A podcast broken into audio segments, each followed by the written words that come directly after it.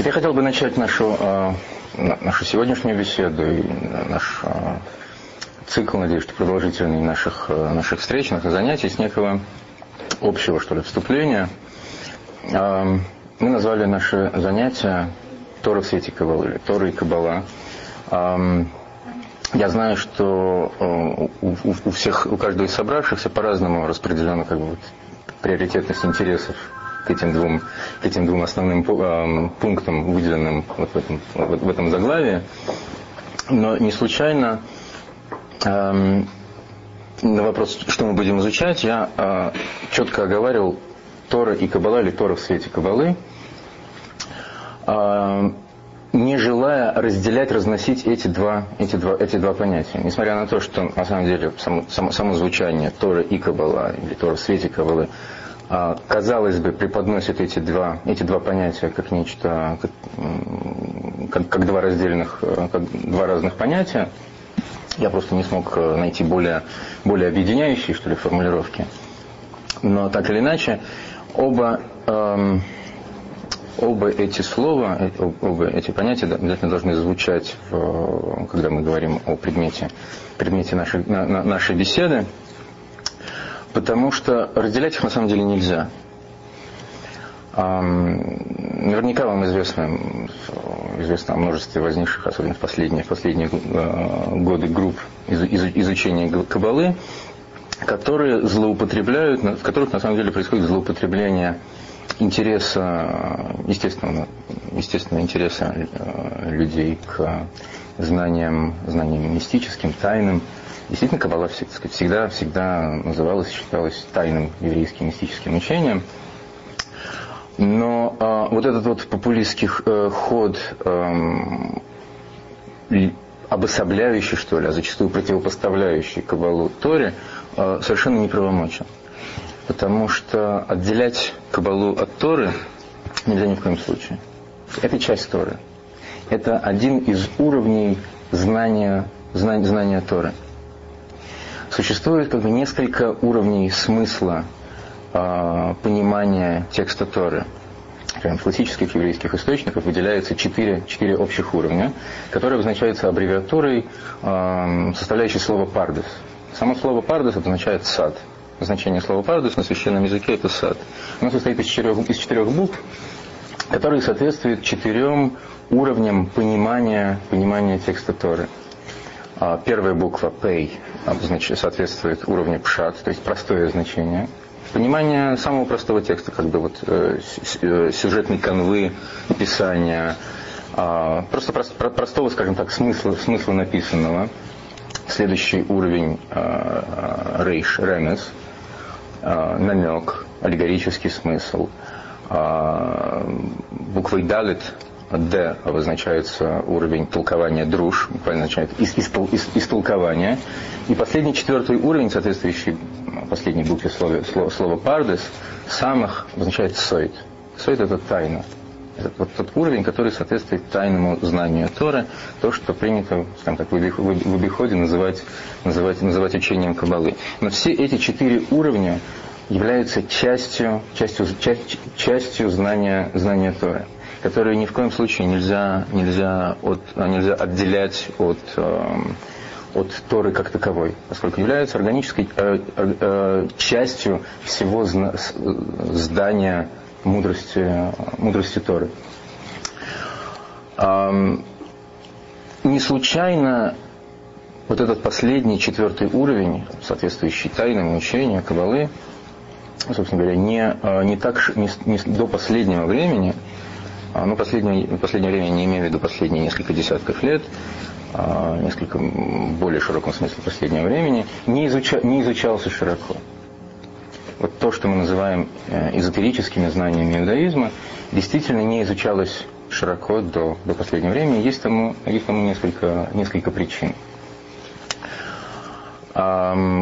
Прежде чем мы перейдем к этому, я, может быть, несколько, э, еще несколько общих, общих слов скажу, что вот эти вот уровни истолкования Торы относятся к, к области так называемой устной Торы. В общем, в общем можно разделить э, как бы, строение, строение знания Торы на, два, на, на, на две области. Письменная Тора, Писание, состоящая из 20, из 24 книг Священного Писания, основным, основной частью которого является Пятикнижие, Пятикнижие Моисеева, первые пять книг Священного Писания. Все вместе э, Священное Писание обозначается э, словом Танах, которое является аббревиатурой, состоящей из трех, из трех букв. Э, Тора, Невиим и Ксувим. Тора, Пятикнижие Моисеева, Невиим, книги, э, книги пророков, и Ксувим, Писание. Это письменная Тора. Пятикнижие Моисеева было записано пророком Моисеем, было даровано э, еврейскому народу, как, как может многие из вас знают, во время Синайского откровения. А в последующих поколениях были записаны э, кни, э, книги Священного Писания, относящиеся к, к группам Невиим, то есть книги, книги пророков, и, и, и Иксувим, книги, книги Писаний, в которые включены некие а, знания, опять-таки, получаемые свыше, записанные пророками, которые дополняют, раскрывают некоторые из областей, которые, а, скажем так, а, находятся в слишком скрытом, сжатом виде в, в, пятикнижии, в Моисея. Но вместе с письменной Торой Э, была дана также традиция, традиция понимания этого текста и информация о том, что заключено в тексте Торы, помимо того, э, помимо вот той информации, которую мы можем почерпнуть из простого смысла. Это было дано одновременно с письменной Торой, но передавалось на протяжении многих поколений из устно, поэтому называется устная Тора. Ее записывать было запрещено знания, относящиеся к этой области, было запрещено записывать по определенным определенным причинам, одна из которых, чтобы э, книги, если бы такие возникли, несущие в себе записание устной Торы, не, не сравнивались и не, сказать, не сравнялись по своему статусу и восприятию людей с тем, что было дано, э, по воле Всевышнего было дано для непосредственного записания, скажем, самая основная, инициальная часть Пятикнижия Моисеева, которое было записано пророком Моисеем по, скажем так, под, дикто, под, под диктовку свыше, скажем так.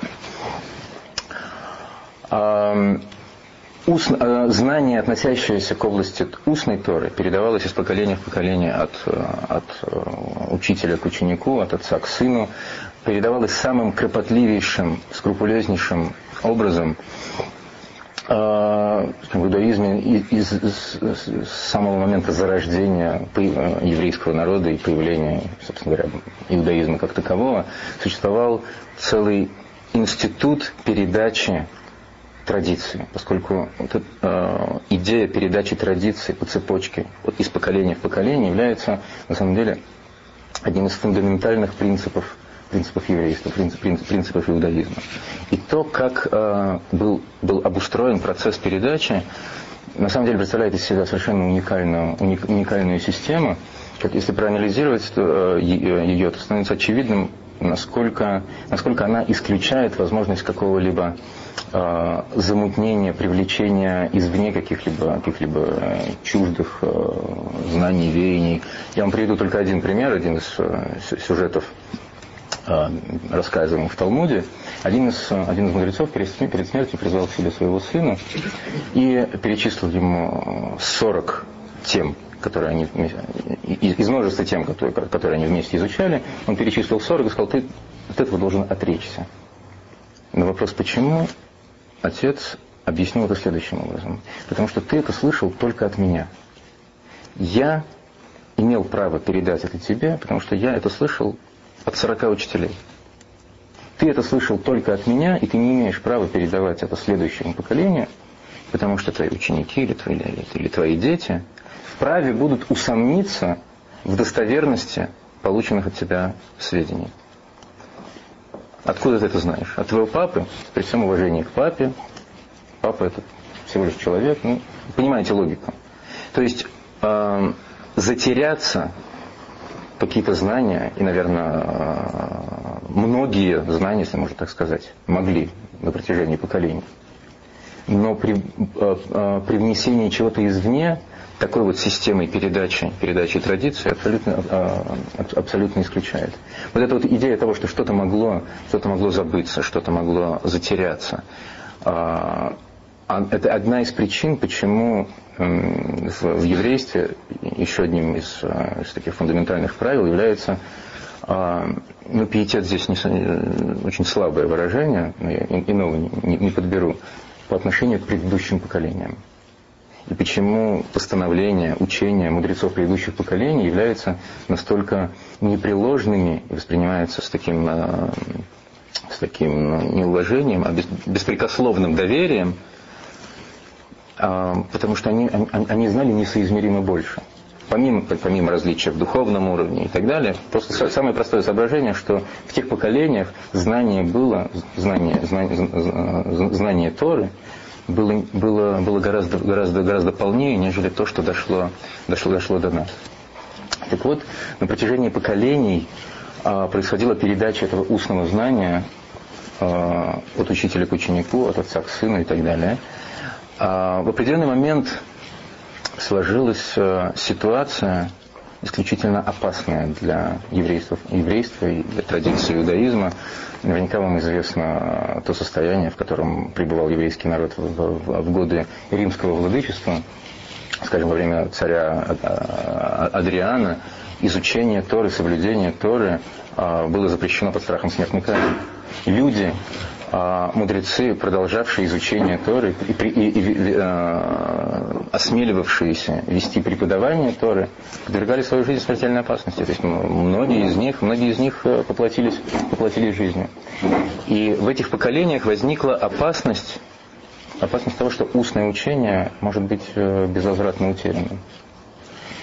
И в тот момент э, авторитетами того поколения и особо выделяются имя Раби Игуда Аноси, или его называют просто Реда, начал записание, записание устной традиции, того, что относится, скажем так, к от, а, так называемой сфере открытой Торы, рациональному учению, то, что включает в себя Талмуд. Им было записано эм, так называемая Мишна, то, что является инициальной основной частью Талмуда. Талмуд состоит, если вы посмотрите на лист Талмуда, он состоит из фрагментов Мишны, которая включает в себя а, очень сжатые, предельно точные, не, не несущие в себе ни единого лишнего слова а, высказывания мудрецов по тем или а, совершенно различным областям, как право, этики, а, чего угодно. На самом деле, знание Талмуда абсолютно, знание, заключенное в Талмуде, в Талмуде абсолютно всеобъемлющее. Затем за фрагментом Мишны следует, следует текст, включающий в себе обсуждение, обсуждение того, что высказывается в Мишне, дискуссии по поводу этого, э, составленные мудрецами уже последующих поколений.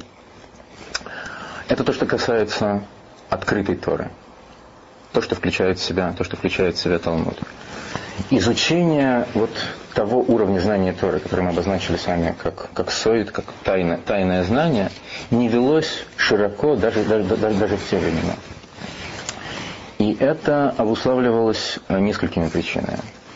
Одна из них, одна из них заключается в том, что, собственно говоря, знания, передаваемые э, в Кабале, в Талмуде, относятся к сфере, э, ну, грубо говоря, ир, ир, иррациональной выходящий за пределы того, что мы вот, ощущаем нашими органами чувств, то, что э, лё, лё, э, в, той или, в той или иной э, мере легко формулируется на языке нашей человеческой логики.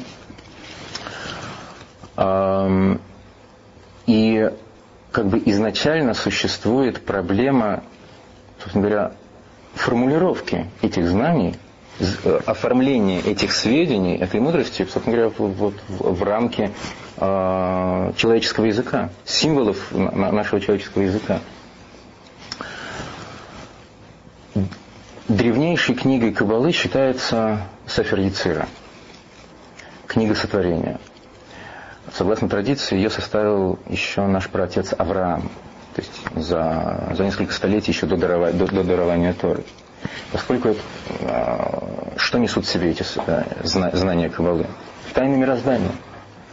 А, сведения, если можно так сказать, знания о том, а, что есть Творец, ну, в тех пределах, насколько это может быть доступно нашему, нашему, нашему постижению, пониманию, знание о том, как им был, собственно говоря, было сотворено мироздание, с какой целью, в том числе, и какое, какое место в этой, в этой системе занимает человек, каков, э, как, каким является смысл нашего, нашего существования в этом мире. И на самом деле, если, если, если кто-то из вас э, раскрывал когда-нибудь кни, вот эту книгу Сефер Яцира, не то, что трудна для чтения, для понимания. То есть для, для читателя неподготовленного не представляет из себя совершенно какого-то вразуми, вразумительного чтения. Настолько, как бы это сказать, смутными, что ли, являются формулировки, используемые так сказать, в, этом, в этом труде и так далее. Главной книгой Кабалы считается, основной книгой Кабалы считается книга Зогар. Зогар буквально означает «сияние». Труд, составленный э, одним из мудрецов Талмуда, Раби Шимоном бар э, которого называют иногда, как это принято в, в, в еврейской традиции, сокращать имена, называют мудрецов аббревиатурой, называют Ражби. Слово Ражби означает Раби Шимон бар Яхай. Э, и можно сказать, что а, э, э, величайшим достижением Раби Шимона является, то, является нахождение особых формулировок, нахождение слов, выражений, а, в, которых ему, в которые ему удалось вместить вот это знание, которое так сказать, превосходит, превосходит, превосходит этот мир, превосходит, как бы э, изначально превосходит э, рамки нашего, нашего сознания, нашего, нашего постижения, нашего понимания. Ему удалось вместить эту, эту бездну иррационального знания, эзотерического знания в некие э, формулировки, выражения, которые, да, могут быть воспринимаемы. Но на самом деле для, для того уровня, для того поколения это было, конечно же, величайшее достижение. На самом деле книга Зора для, для, для, для нашего восприятия, для восприятия, скажем, человека неподготовленного, опять-таки является, является сложнейшим трудом. То есть одна из причин, я вернусь к тому, с чего я начал, одна из причин, почему это знание не было, не было столь широко доступным, просто потому что не, это просто, просто не для всякого, не для, не, не, не, для, не для всякого разумения это знание э, пригодно. Не всяким человеком оно может быть э, воспринято, э, понято осознанно. И что еще очень важно, вот в силу вот этой особой тонкости понятий, которые объясняются в Кабале, есть также опасность неправильного, недолжного восприятия вот этих самых формулировок, формулировок которые таки да, Раби Шимону удалось вместить, вместить это знание. Кроме того, еще одна причина.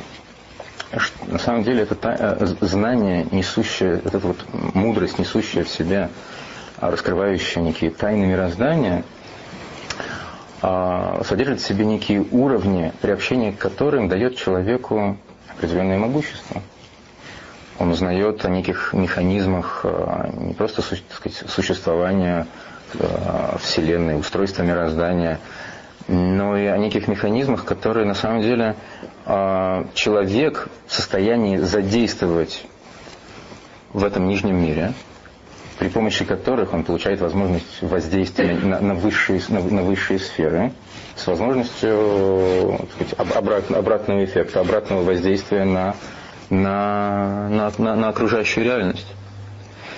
И понятно, что если такое, такое, такое знание, оказываясь в руках, оказавшись в руках человека недостойного, человека зло, злонамеренного, может принести тягчайший урон так сказать, и человечеству, еврейству. Поэтому изначально к приобщению к этим знаниям допускались лишь, лишь избранные. То есть люди, зарекомендовавшие себя как люди духовно, духовно возвышенные, духов, духовно чистые, и люди, следующие, следующие и в, в области рационального знания иудаизма, закона.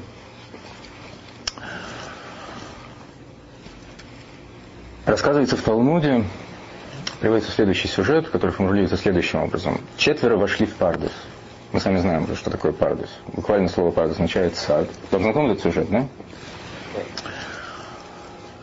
Перечисляются четыре, имена четырех мудрецов, которые оказались в состоянии приобщиться к знанию, к самым сокровенным знаниям Торы. Приобщению к, к, к, ко всей полноте мудрости Торы на всех, на всех, на всех четырех уровнях. Один из них сошел с ума, один из них умер, один из них э, стал, э, как это сказать, э, богоотступником, да? Есть такое выражение? И лишь один из них, как сказано, вошел с миром и вышел с миром. Раби Акива. То есть мы видим, что приобщение к этим знаниям несет в себя некую, некую опасность. Если человек, приобщающийся к ним, не, не, а, не несет в себе неких необходимых, необходимых качеств. Я это не говорю, не говорю для того, чтобы, не дай Бог, не, не дай Бог запугать, а просто а, а, как бы, описываю, а, пытаюсь дать некую общую, об, общую картину, а, обобщенные понятия, вот, применим, приложимые к области а, Торы, и в том числе и этой, этого уровня мудр, мудрости Торы. То есть приобщение к этим знаниям предполагает формирование должного подхода к получению этих знаний, к восприятию этих знаний. Но интересно, что на протяжении поколений, спустя множество, несколько веков, подход к изучению этих знаний несколько изменился. Как сказал э, один из величайших каббалистов Средневековья, не, не только величайшим каббалистом, но и величайшим талмудистом, может быть, там знакомое это имя, Аризаль, э, живший в Израиле, в Цфате, он сказал, что начиная с этих поколений, э, можно говорить не только о возможности приобщения к этим знаниям, но и, и об обязанности изучения тех знаний, которые относятся к области скрытой Торы, внутреннего смысла Торы. Потому, потому, что, потому что приобщение к этим знаниям дает человеку осознание необходимости своего, его, его, пребывания в этом мире и некое понимание его, его, его, его назначения в этом мире. Понимание смысла, смысла, смысла, смысла жизни человека в этом мире. Может быть, в предыдущих поколениях люди могли э, обходиться и без этого. Но начиная с определенного момента э, получение этих знаний стало необходимо для того, чтобы, эм, чтобы у человека, да, сохранялось, было или наоборот, культивировалось, усиливалось эм, понимание необходимости эм, необходимости служения Творцу в этом мире, исполнения некой высшей миссии в этом, в, в, в этом мире. И это знание передается именно, именно, именно, именно в Кабале. А, существует на самом деле несколько уровней мудрости, мудрости Кабалы. Есть а, некие, некие, некие уровни и до сих пор остающиеся совершенно так сказать, запредельными, закрыт, э, скрытыми, которым, которым да, не, не, не, не, не, не допускается никто за исключением, скажем так, людей, людей избранных, то, что относится, скажем, к области так называемой практической кабалы, которая как раз включает в себя вот знание о неких о неких э, механизмах э, воздействия на, на различные, различные сферы мироздания. И э, на самом деле, где бы, где бы оби, не обещалось приобщение к так называемой практической кабале, на самом деле это можно смело воспринимать это как, э, как э, не знаю, обещание в пользу бедных. Ну, просто очковтирательство. Потому что на самом деле эти знания остаются за, семи, за, семи, за семью печатями. Но есть уровни, кабал, уровни знания скрытой Торы – внутренней Торы, как ее еще называют, которые, как мы, как мы, как мы уже сказали, объясняют, э, что есть, что есть Творец, насколько, опять-таки, насколько это в силах э, для нас воспринять, постичь, понять, а, что такое мир, для чего он был создан, как он был создан и какое место в нем занимает человек. Вот именно приобщение к этим знаниям, согласно э, утверждению Аризаля, и необходимо, необходимо для, на самом деле, для каждого человека, чтобы, чтобы понимать, что такое Тора, что такое еврей, что такое задача нашего народа в целом и каждого из нас, и каждого из нас в этом, в, этом мире. И приобщение к этим знаниям дает нам дополнительные силы, дополнительные силы для, для, для того, чтобы исполнять свое, свое, свое предназначение. Помимо понимания того, что это предназначение есть у каждого из нас, есть смысл нашей жизни в этом мире, также дает нам некие дополнительные силы э, нести, нести, нести это служение, не, не воспринимать так сказать, свое еврейство как некое, как некое бремя, которое волею, волею случая, судьбы так сказать, свалилось на наши, на наши плечи, и теперь значит, нужно как-то перекантоваться, отпущенные нам сколько, кому, кому сколько лет, неся свое еврейство так сказать, с, разной, с, с разной толикой национальной гордости или наоборот стыдливости и так далее, а действительно э, радоваться тому, что мы имеем, имеем к этому отношение и обладаем особой задачей, задачей в, этой, в этом мире. И кроме того, как сказала Ризаль, само изучение, само изучение этих, этих знаний привлекает в этот мир особый божественный свет, особую божественную энергию, которая самым благотворным образом воздействует на саму, на саму природу мироздания как сказал, а, если более точно передать эту формулировку, что изучение этих знаний ускоряет приход, ускоряет приход Машеха. И на самом деле это не, не только лишь высказывание Аризаля, а, скажем, если, может быть, кому-то из вас известно имя а, Веленского Гаона, кто-нибудь слышал такое, такое имя? Его называют лидером, лидером литовского еврейства, и считается, что он возглавил борьбу против хасидизма, после возникновения хасидизма. А, при том, что сам он был великим каббалистом.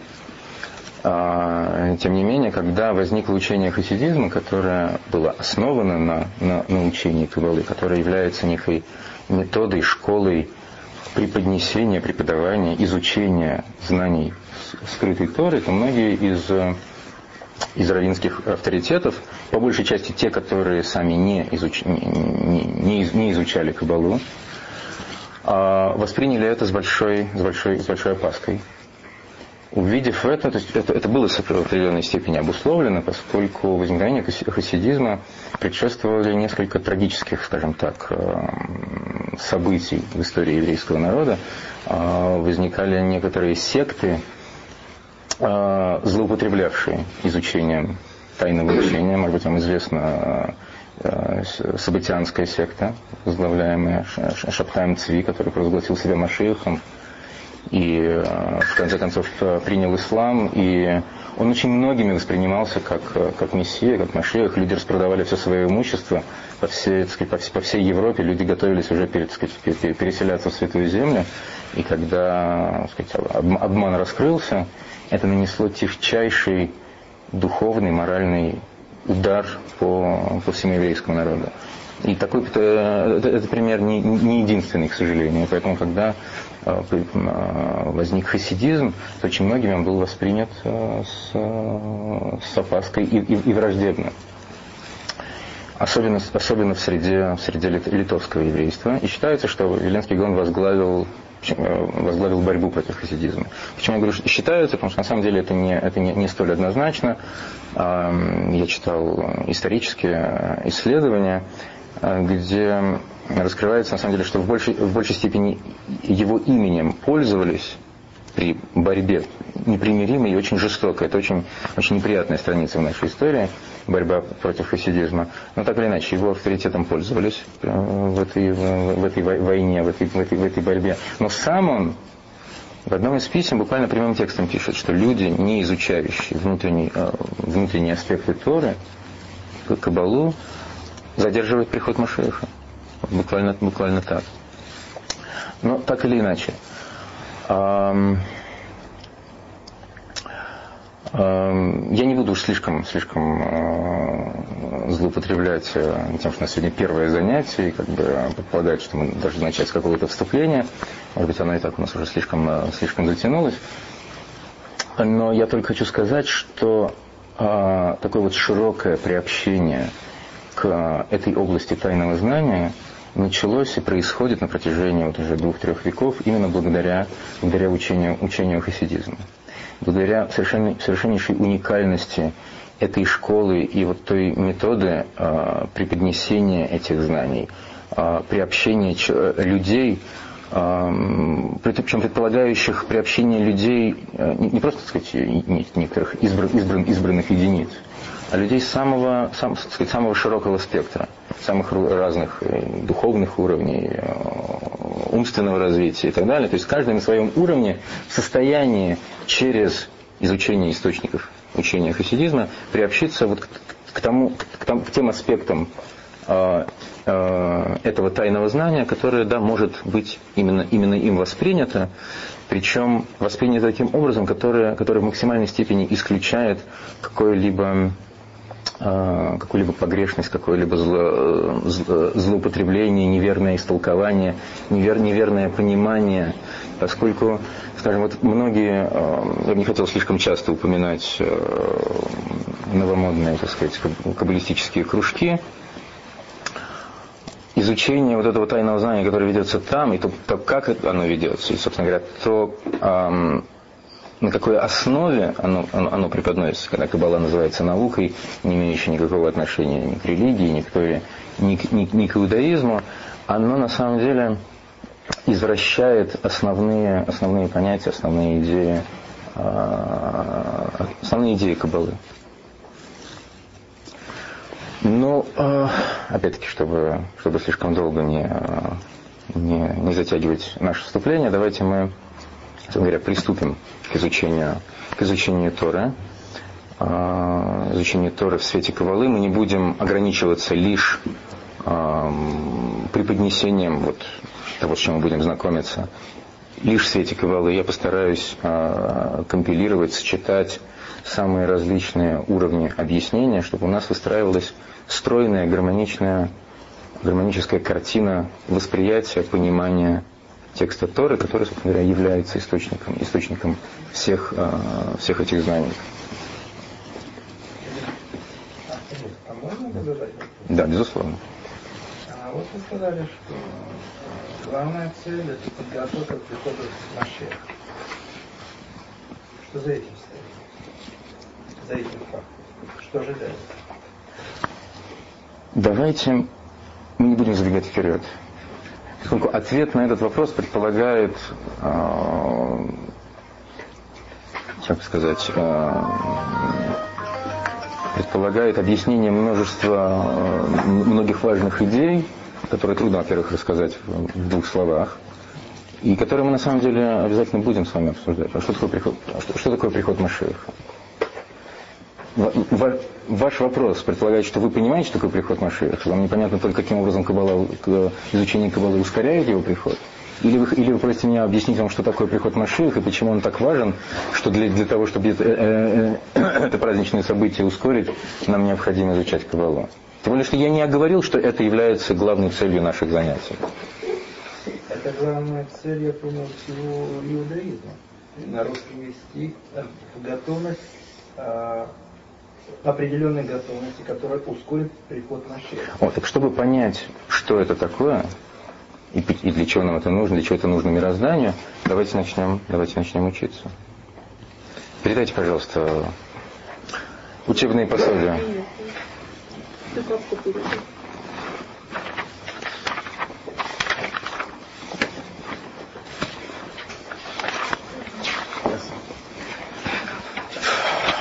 Пишется сад? М? Четыре буквы. Пардес? Пардес. Как он пишется по-еврейски? Ну, я также пишу по... Пардес. Да, но это, в принципе, парадайз отсюда, наверное. Да, конечно, конечно. Это вот. Конечно. Этим, а, а, а, одну страничку дайте мне, пожалуйста, чтобы я сверялся с литературным переводом.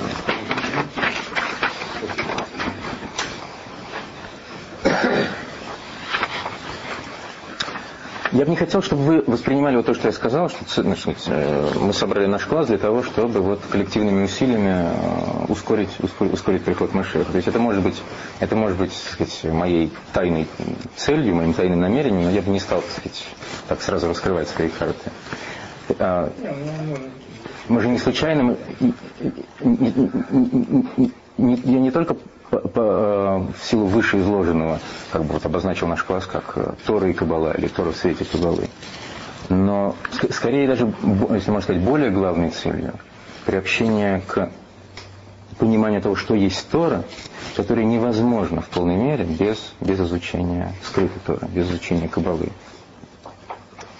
Если хотите, я бы хотел э, показать, что знаете, ну, э, э, очень многие из людей, которых я приглашал на, на, на занятия по изучению Торы, в Бруклине, они говорили, ну, вот на Кабалу мы пришли, а Тора это как, для пожилых. Так я бы хотел, чтобы... Я, я, я, я хотел бы показать, что это, как говорит один из моих знакомых, архибатенька, это не народный эпос чтобы мы увидели, какая бездна мудрости, какие тонны информации скрыты в каждом слове, зачастую в каждой букве.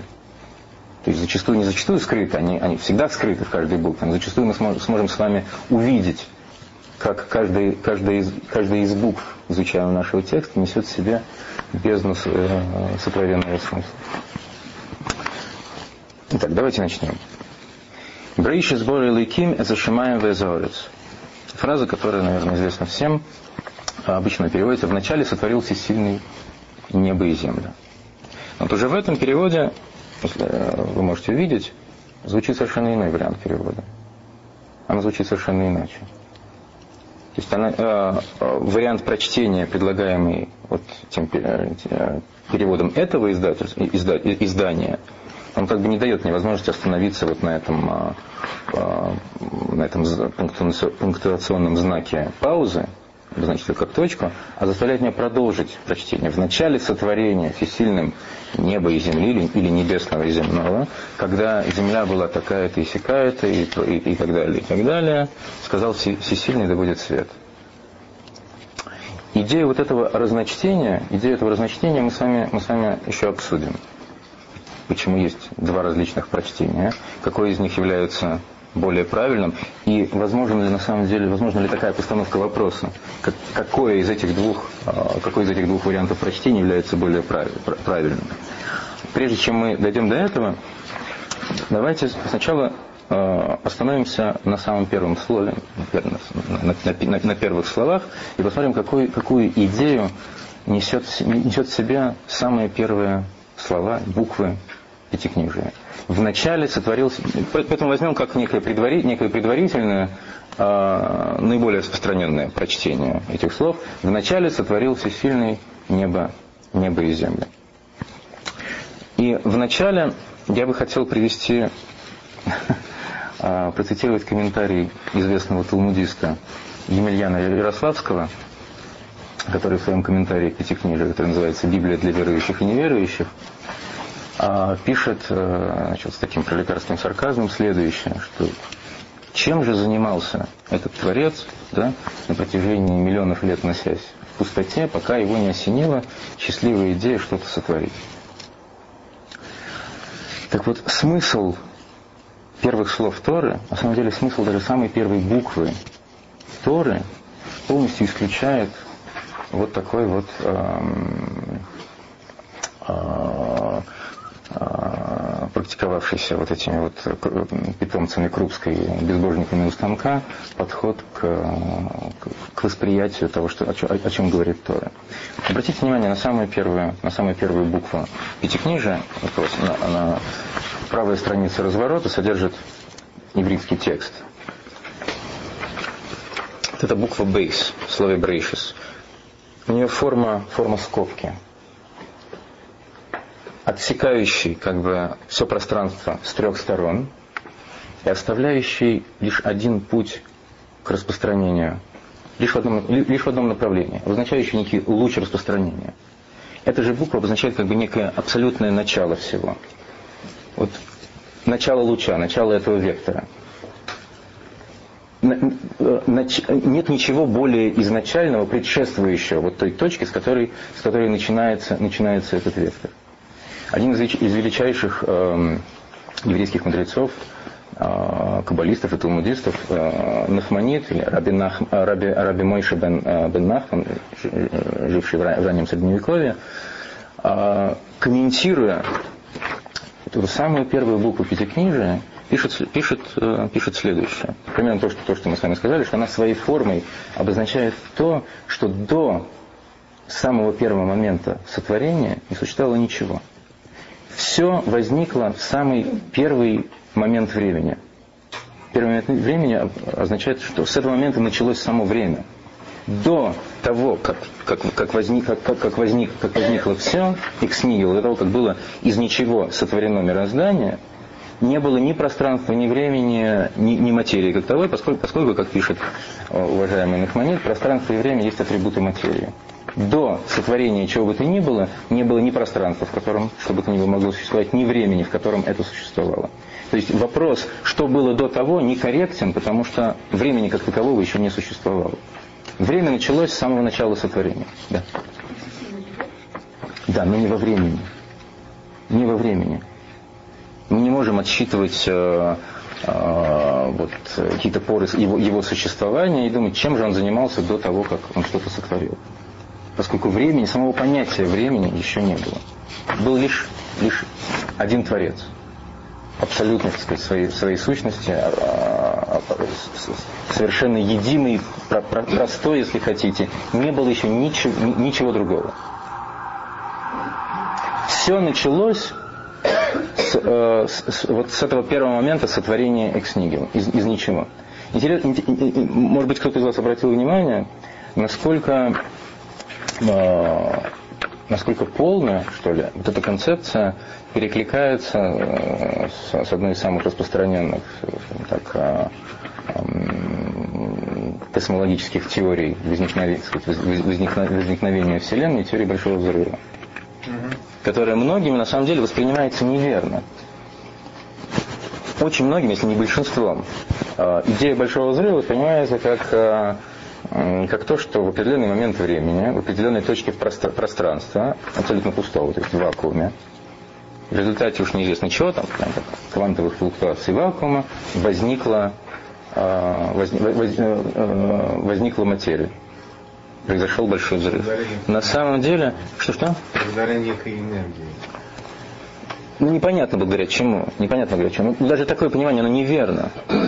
Потому что теория Большого Взрыва э, э, э, предполагает, что и пространство, и время, время как одно из измерений на самом деле, что все измерения и все, все если можно так сказать, вот вся, вся Вселенная, ее энергия, вещество, измерение ее, как пространственное, так, так, так, так и временное, возникли из некой безразмерной точки, то есть буквально из ничего в полном смысле слова, из ничего.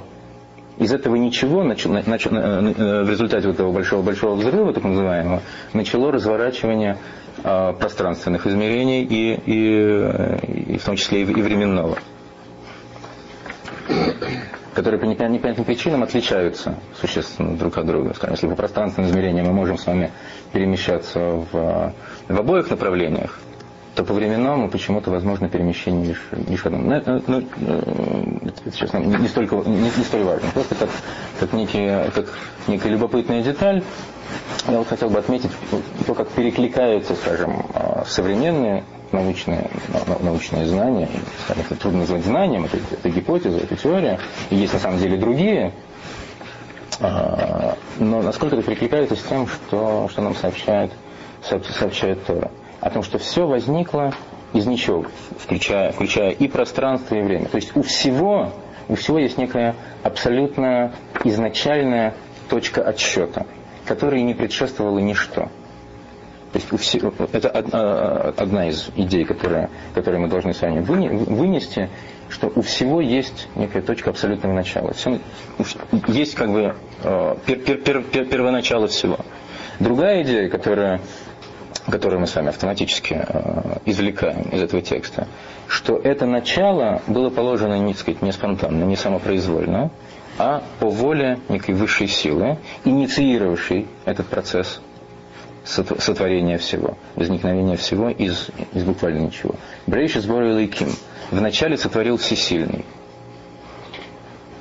То есть за, сотвор... за возникновением всего существующего стоит воля Творца, который захотел, захотел это все, это, это, это, это все начать, это, это, это все сотворить с какой-то своей определен, определенной целью.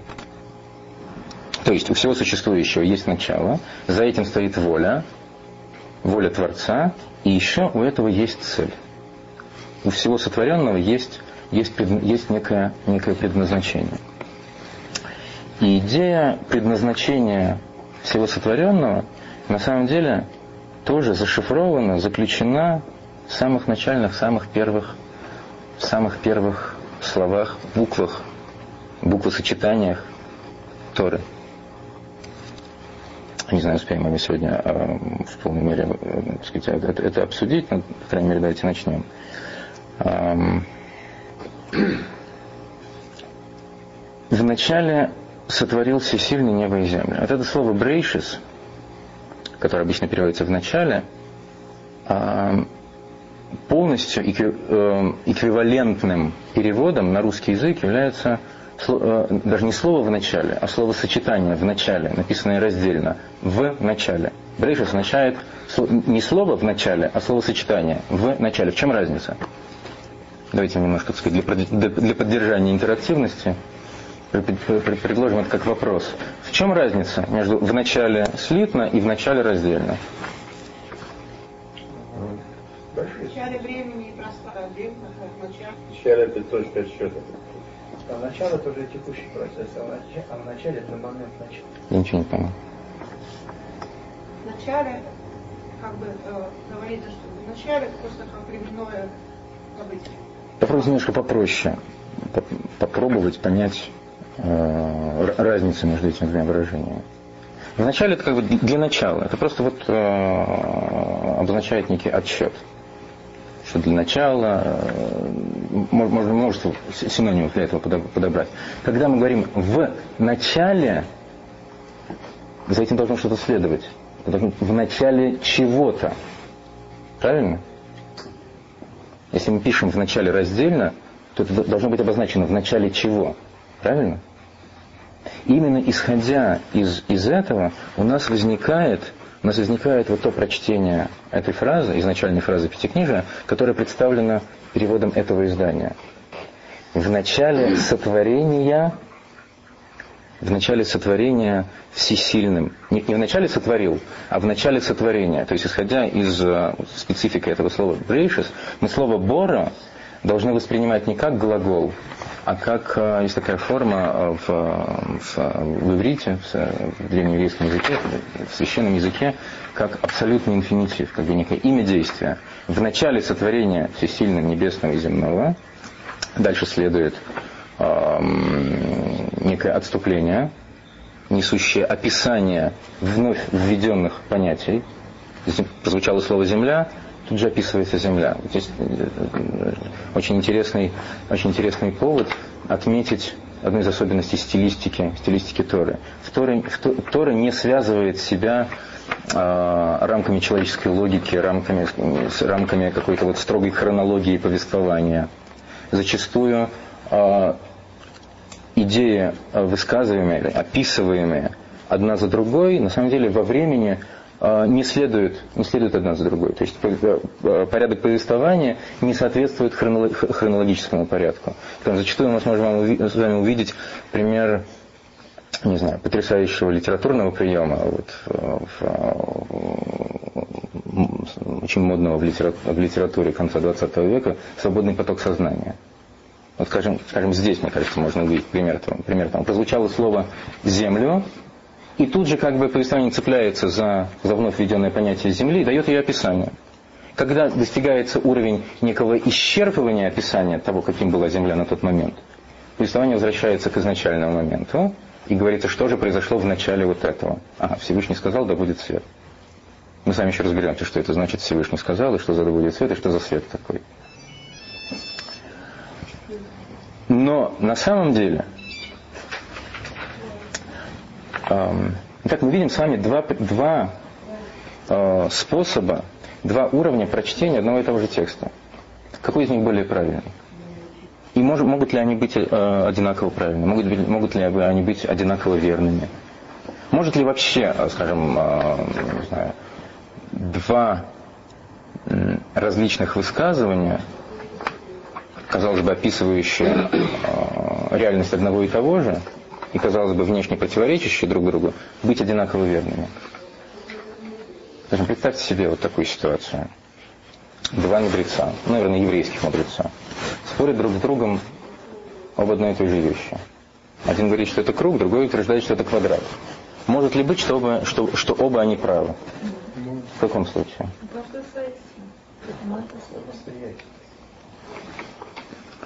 Ну вот одна и та же вещь. Как она может быть одинаково верно воспринимать? Воспри...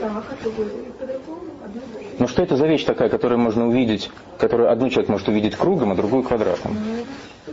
Даже истина разная. Ну хорошо, даже вот в реалиях даже нашей, нашей, нашей логики, такой примитивной земной геометрической логики, может ли один, одно, одно, одно, и то же геометрическое понятие с равной степенью истинности одним называться кругом, а другим называться квадратом? Если что, поясните. Ну, вы помните эту старую притчу, когда собрали несколько мудрецов таких же, из глаза и завели слона, и каждому дали прикоснуться к каждому один, отдельной части и провозгласить истину, чему. Очень хорошо. Это, это, правильное, это правильное рассуждение. Но это как бы другой пример, иллюстрирующий то, что я, то, что я хочу высказать. Давайте разберемся с моим примером. Может ли одно и то же геометрическое понятие, вы знаете, вы знаете ответ? Может ли одно и то же геометрическое понятие с равной степенью достоверности одним отождествляться как круг, а, другой, а другим как квадрат? Ну, то есть, Б- Была высказана точка зрения, что не может. Если это круг, так это круг. Есть же, есть же совершенно четкое геометрическое определение круга, правильно? Я предлагаю не выходить за рамки э, геометрической логики. Есть определение круга. Фигуры, состоящие из, из- из- из точек, равно удаленных от, от, э, от определенного центра. Квадрат, ну, не нужно объяснять, что такое квадрат. Может ли одно и то же геометрическое понятие быть э, од- од- одновременно и кругом, и квадратом? Или отождествляться одним мудрецом еврейским как круг, а другим как квадрат? объективно не может. Есть другие точки зрения? Ну, если Может. Вот помните вот этого слона? Круг и квадрат – это двухмерные фигуры, правда? Слон трехмерен. Я думаю, что для вас не составит большого труда представить себе трехмерную фигуру, которая одним двухмерным мудрецом может восприниматься как круг, а другим двухмерным мудрецом восприниматься как квадрат. Что это за фигура? Что это за форма? А? Цилиндр. Конечно. Дело лишь, э, вся разница лишь в, в- в проекции, совершенно верно. То есть, если какое-то понятие в своей полноте выходит за, за рамки вот нашей, э, нашей пространственной логики, нашей, на- на- нашей вот физи- физической реальности, то возможно, что разумом одного человека воспринимается одна грань реальности этого, это- это- это- это- этого понятия, другим другая. Они обе, и, и- и оба эти взгляды э, аб- аб- абсолютно правомочны. И мы можем воссоздать более полную картину нашего понимания того, что, что- есть это, благодаря именно сочетанию этих двух, казалось бы, противоречащих друг другу, э, друг другу их высказываний, воспри- восприятий. И, пример, и- и примеров вот именно такому э, постижению высшей реальности в Торе мы с вами можем найти, мы с вами встретим несметное множество. Так вот эти различные толкования, трактования одно, одного, од- од- а, одной и той же фразы, одного и того же слова или даже одной и той же буквы, они не являются взаимно, вза- взаимно исключающими, они являются взаимодополняющими, сочетание которых для нас и воссоздает более полную, ам, более полную картину, кар- картин- картину понимания. Э, я сказал, что мы попытаемся вот в самых первых словах, буквах, с которых начинается пятикнижие, э, увидеть идею, продолжающую то, что мы начали, что идею изначальности, о том, что э- этому абсолютному началу, это абсолютное начало было положено волей Творца. А у нас следующий, так сказать, следующий пункт программы – цель, цель сотворения. А, Я позволю себе перенести разговор о, о цели, заключенной в, эти- в этих словах, на следующее занятие.